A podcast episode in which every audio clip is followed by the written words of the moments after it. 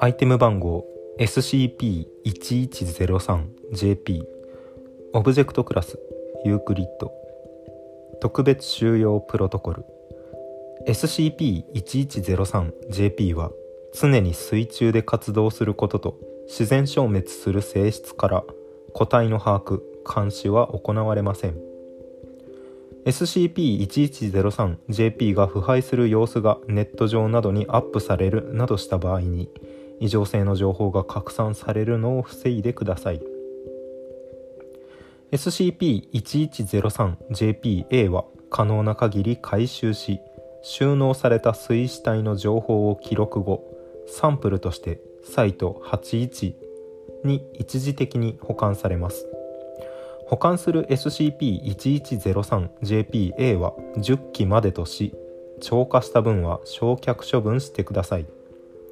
収納されていた水死体は通常の方法で納体袋ごと火葬を行ってください。大規模な海難事故などの情報を収集し水死体が集まることが予測される地点を複数設定してください。設定された地点には特別回収チームが組織されます。説明。SCP-1103JP は赤棒クジラのように見える。全長7メートル前後の生物的実体です。体内に木管木棺？なんだこれ。木の棺。木材で作られた棺。なんて読むんだろう。木管かな。以下 SCP-1103JPA と呼称が収納されています。SCP-1103JPA の存在により泌尿器生殖器内分泌器呼吸器消化器系を有していないにもかかわらず活動することが可能です。また死有ともに歯を持ちません。ある程度原型をとどめた人間の水死体のみを選んで接触する習性があり未知の方法で体内の SCP-1103JPA 内に収納していると考えられます。腐敗が進行した死体を優先する傾向があり水面に浮いている死体を接触した例は確認されていません。水死体を探すため常に潜水を繰り返しています。接触する水死体を何らかの方法で区別しており同じ死体を複数個体が接触することはありません。水死体の50%以上を接触後 SCP-1103JP は自発的に海面に浮上します。SCP-1103JP は浮上後約10分後に急速に腐敗し完全に消滅します。現在世界中の海域に生息しており全生息数の把握は困難です。SCP-1103JPA は 230×70×70cm の木棺木管です。材質はもみであることが判明しています。形状は平坦平らな棺に近く蓋部分は平らです。SCP-1103JPA が人間によって開封されるまで物理的影響を受けず蓋が自然に開くことはありません。内部に可燃性の納体袋が存在し SCP-1103JP が接触した水死体が収められています。開封されるまで SCP-1103JPA は強い浮力を示します。側面部に内部に収納されている水死体の名前死亡推定時刻出身地と思われる情報が英語で刻印されています。ホイ継続的な観測により SCP-1103JP の多くの個体に共通して体のどこかに英語の文章が刻まれた白い傷跡があることが新たに判明しました。確認された全ての例で以下の文面が確認されています。The pain of parting is nothing to the joy of meeting again. 別れの痛みは再会の喜びに比べれば何でもない。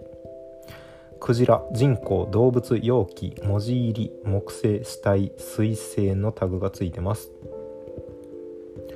えー、一番最後の英語の文「別れの痛みは再会の喜びに比べれば何でもない」はタグがついています。イギリスの小説家チャールズ・ジョン・ハファム・ディケンズ氏の名言として知られています。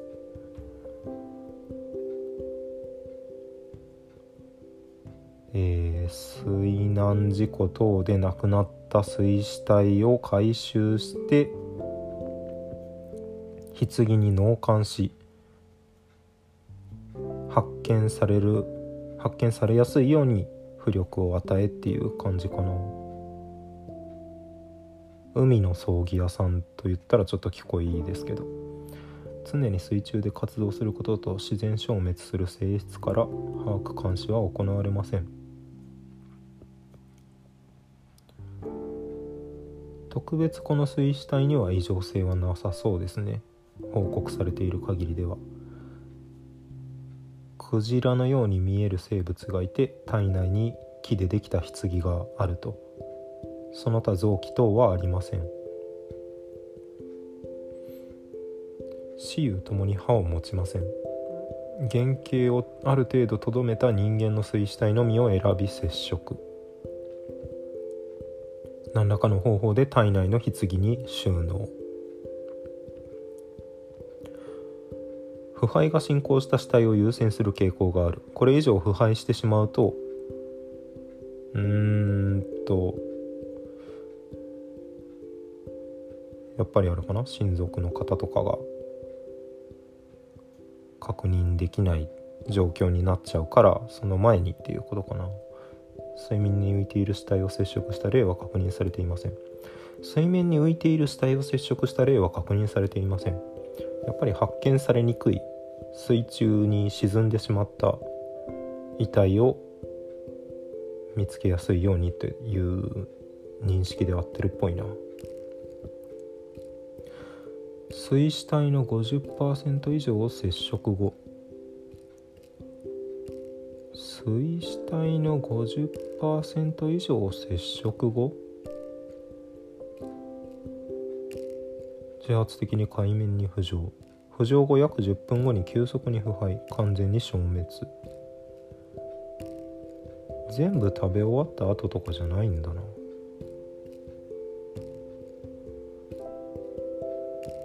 形状は平らな蓋でできている棺。人間によって開封されるまで物理的な影響を受けない。壊れない。し自然に開くことはない。内部に可燃性の納体袋が存在。開封されるまで強い浮力を示す側面部には水死体の名前死亡推定時刻出身地が英語で刻まれている。クジラそのものに英語で別れの痛みは喜びに比べれば何でもない。再会の喜びに比べれば何でもない。と書かれている。